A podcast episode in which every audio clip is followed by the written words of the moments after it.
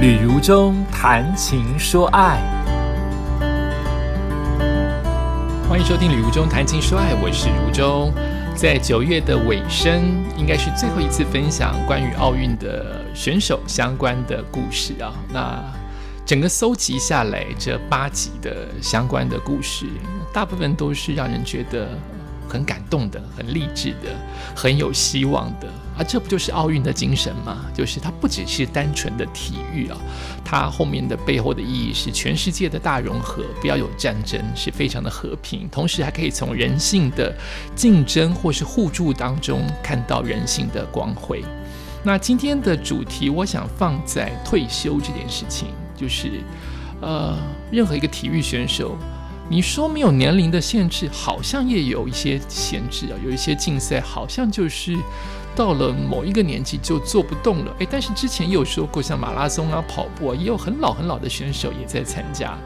那应该就是自己个人的规划吧，知所进退吧。你的人生规划，或是你的体力当中的能否胜任，以及你对于呃自己是不是还要继续担任追逐金牌的那一个前锋。或者是你要帮助别人，你变成推到教练第二线，甚至是后援的位置，让大家让别人发光，而你是那一个背后的教练，或是那一双手，就是每一个人应该都都有他自己的规划。其实这也跟如中的谈情说爱的单元蛮蛮吻合的。我其实很容易选择一些。跟我现在状态有关系的文章跟大家来分享，好比其实八月七月我都分享了很多网网络当中，呃，年纪到了四十五十的时候应该如何，呃，面对自己的人生，呃，很多人说。求学是一个阶段，一直念到大学之后，你就变成真正一个大人了。然后到了三十岁，你开始要面临的就是成家立业哦，所以压力跟责任是越来越多。到了四十岁，人到中年，如果四十岁算壮年中年的话，好像你的心态会慢慢变得比较放松，呃。你想放松，但也许责任是最大的，因为四十岁可能是中介主管，或是你已经到达最棒的副总的位置、总经理的位置、管理者的位置，你开始要懂得用人。可是到了五十岁，人到了半百啊，好像真的是一个大，不能讲关卡，就好像是一个大的分界点哦，分水岭也可以。你要面入面面临老年，你要面临老年，可是你前面。的那些丰功伟业还担在身上，你的孩子差不多要展翅高飞了，你开始有另外一种可以过的生活。我最近在听邓慧文的演讲，他说到中年的一个大概的意思哈，就是如果中年五十，他开始要面对的事情叫做不要这么的，他的怎么形容？还有一个很棒的词，有点忘记，意思就是说。不需要这么多的紧张，这么多的压力，这么多的感慨，这么多的呃，好像要救世，要要要要把全世界都扛起来，世界好像缺你不可。他叫我们把这个拿掉，意思大概是这样，就是你应该选择一个对自己好，也许对你的伴侣自在，也许对你的家庭，对你的。金钱对你的身体状态，你都可以呈现一个尽量可以掌握，但不要给自己过多的压力。应该要开始放手。就如果你有很多的责任，很多的理由借口，很多的。呃，家庭或是事业上赋予你一定要担起的东西，好像到五十岁，你已经要面临六十五岁到六十岁的真正退休嘛？甚至有人更厉害、更早，五十岁就退休。你好像非得让自己过另外一种生活。所以，如中用这样子的一些网络当中的文章，希望大家能够提早能够做准备，因为这个很自我、很自主的年代，你什么时候退休都不奇怪。你赚够了，赚够了。对，有人说是一亿才赚够，有人可能一百万就赚够，有人觉得只要每一天有饭吃就是赚够了，甚至有些人觉得责任哎随时都可以了，孩子有孩子的福气啊，呃，我父母有父母的福气，每个人都应该照顾好自己。所以，也许我四十五岁就退休，我四十岁就很想云游四海，或者是我就是爱工作，我就是被别人需要。我希望七十五岁，我希望永远不要退休，都可以。在这个时代，什么情况都可以，但早一点准备，早一点知道自己要什么，是一件好事，不是吗？所以，呃，我想我日后会继续分享一些在呃四十岁到五十岁，呃六十岁也许不会这么选，我大概都会选四十到五十岁这个阶段的文章，跟因为毕竟我就是这个年龄嘛，就跟大家来好好的分享，或者是呃我们共同来呃好好的准备，或者是好好的沟通。今天就来谈一谈。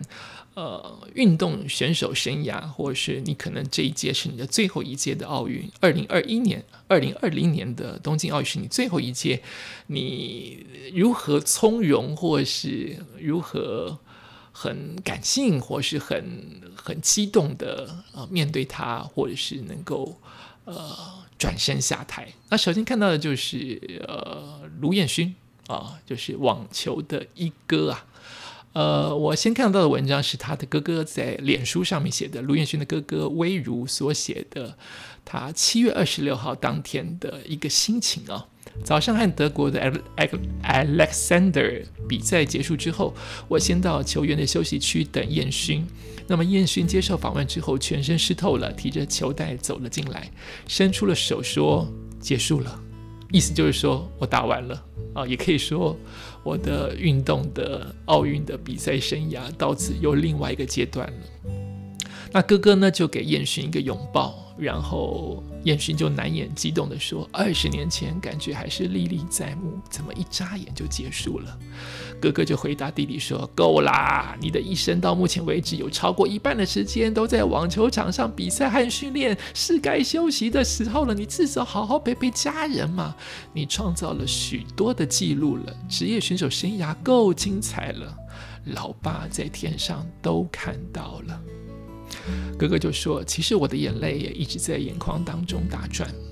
当大会领着燕勋和 Alexander 登场的时候，我跟在后面拍了一段。我觉得那个画面对我来说有点感伤，因为这有很大的可能是卢彦勋的最后一场职业比赛了。这二十年来职业生涯，感谢许多我们的长辈、朋友和师长们，我们才能够一路的挺过来，点滴在心头。今天我们算是正式毕业了。”高压的职业网球生活深深的影响着我们和家人。出国比赛的时候，一个星期接着一个星期，在不同的国家、不同的城市当中流浪。今天迎接胜利的喜悦，可能明天就要面对失败的沮丧。全家弥漫着输球难过的气氛。高压的生活，不正常的作息，我们家里包含妈妈都有胃食道逆流的职业病，哇，全家都胃食道逆流，都太紧张了。今天开始，我们不用再过这样的生活了，不用为了保住胜利的好运气，每天都吃同样的餐点，等同样的餐。哇，我懂，我懂。考试啊，工作啊，如中主持啊，也可能为了要把握住那个，你可以说迷信，也可以说是我们的仪式，不敢吃什么。怕碰到什么食物，不仅是为了健康，是为了那个仪式、那个运气，lucky。对他再也不用这样子战战兢兢的，不敢吃什么，一定要吃什么。继续说他的脸书写的，他说不用回到台湾休息的时候，还想着要怎么样训练维持，怎么样安排赛程，也不用半夜起来盯着验勋比赛的 life。那么当然，我们的兄弟应该再也没有机会可以一起出国征战世界各地的网坛了。然而，这二十多年的职业生涯会是我们兄弟这一辈子最好的回忆。感谢上帝，让我们兄弟能够合作无间，彼此信任，互相扶持。我带着卢彦卢彦勋参加他的第一个职业赛，也陪着他走完职业生涯的最后一段。如今在东京奥运的赛场上，见证他的最后一场赛事，我以身为卢彦勋的大哥。还有这个 team 卢，就是这个卢这个 team 啊的一份子，感到光荣。也借由这篇文章，向多年来支持我们的朋友、师长、家人以及一起工作的团队致敬。谢谢你们陪我们全家一路走过来，你们永远是我们听路的一份子。听路 forever，这是魏如他的哥哥所写的。在脸书当中有看到他拍弟弟最后一个跟在那个选手后面的画面，烈日当空啊。拍着这样子一个应该像有行进曲般的一段画面，是永久永久的回忆跟记录啊！因为这有可能是最后一次的身影，在职业的球场当中以职业球员的身份。台湾也很感人呐，都知道我们的一哥要回到台湾来了啊，然后我们的长荣航空的机长也广播，哇我觉得。燕勋不知道有没有哭啊？在飞机上，机长就在广播，因为飞机上面载着陆燕勋要回到台湾。机长广播说，在今天的航班当中，有一位非常特别的贵宾，他不但是本届奥运中华队的掌旗官，也是长荣航空长期赞助的网球好手。今年是他第五度参加奥运比赛，本届奥运后正式宣布退休。他就是永远的台湾网球一哥卢彦勋。本班机同行的还有一路陪伴他成长的哥哥卢威如。机长又接着说，长荣航空非常有荣幸的能够陪伴彦勋飞往世界各地参赛，他在国际网坛创下了辉煌的纪录，至今在台湾无人可超越。请大家给予彦勋最热情的掌声，谢谢这二十年来他为台湾争取的荣誉及付出的贡献。您是名副其实的台湾之光，彦勋，谢谢您，也祝福您顺利的展开下一阶段的精彩人生哦。机长好会写，你好会讲哦，全场拍手，哭到不行吧？我猜。飞机抵达了桃园机场，降落之后换座舱长，你们就是要把燕勋逼哭就对了。他说：“仅代表长荣航空再次的感谢各位贵宾，也特别感谢台湾一哥卢彦勋，您是台湾的骄傲，长荣航空以您为荣。”唉，值得了啦，哈！谢谢彦勋，这是来自民事新闻网的新闻报道。感恩呐，有这么多的好的新闻。有这么多好人在我们的身边，也借由呃记者的笔写出来，让我们好像身临其境一般。另外一个在球场当中，呃，对，非得离开的故事，是一位体操妈妈，她也是东京奥运是她最后一跳。这是来自于美丽佳人的报道啊，那。这位体操妈妈是一九七五年出生的乌兹别克体操选手，叫做我直接拼啊，她的音叫做 Oksana Oksana。她从一九九二年开始参加奥运，曾经在一九九二年的巴黎奥运、二零零八年的北京奥运分别拿下团队的金牌和跳马的银牌。今年是她，哇塞，连续八届出征奥运，她已经参加了八届了。天哪！所以他年纪是有道理的嘛？四十六岁，八届就是三十二年呢。十几岁开始参加，三十二，我数学很烂。十四岁开始参加啊，对不对？我再算一次，数学哪那么烂呢？哇，连续八届参加奥运，连续耶！并且代表过俄罗斯、代表过德国、代表过乌兹别克等国家的参赛，有着“体操妈妈”的称号。他打破了体操选手的职业寿命哦，因为感觉体操选手都是很年轻、很瘦的。这个背后的原因是相当的令人动容。一度本来要是在二零零二年，哇，十八年前他本来要退役，十八年前他还不到三十岁，他就想要退役了。原因是因为当时他得知他当时年仅三岁的儿子是罹患了白血病啊，就是血癌。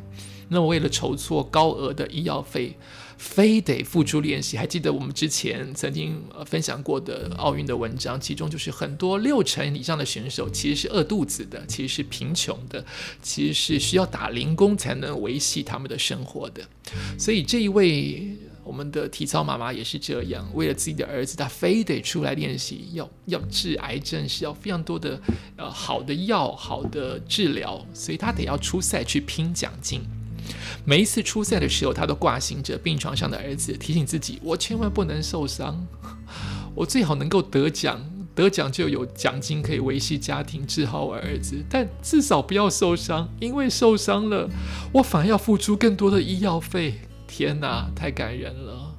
这位妈妈曾经说过：“儿子未痊愈，我连老都不敢老。”天下父母心，天下父母心啊！如今这个儿二十二岁的儿子已经痊愈了，感谢啊！这位体操妈妈决定要告别体坛，回归家庭，也应该。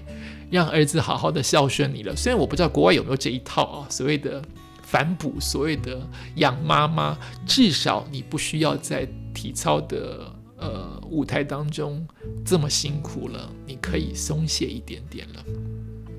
妈妈心里想的还是儿子，她说：“我想多花一点时间在我儿子身上，做好我的妈妈角色。当然，我也得做好我老婆的身份。”所以七月二十五号，上个月的七月二十五号举办的女子跳马当中，奋力一跳之后，虽然没有办法晋级决赛，但是在最后鞠躬的时候，引起全场选手、媒体的起立鼓掌致敬。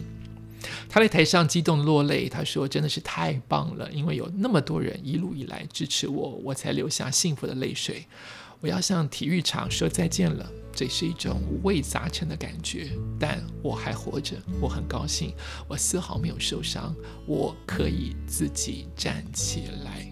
这样的一位体操界一代传奇的精神将会持续的影响，并且感动后代的无数人类。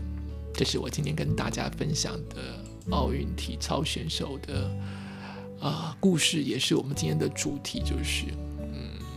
该转身华丽的下台，或是该转身呃低调的下台哦。但是因为你们在在舞台当中已经这么发光发热，被全世界关注，你们的表现这么好，被全世界所祝福，所以可能也很难低调的下台。所以这么多人希望给予祝福，希望他们都能够离开奥运的场所，但是会有另外一段新的人生，而且一定会有啊。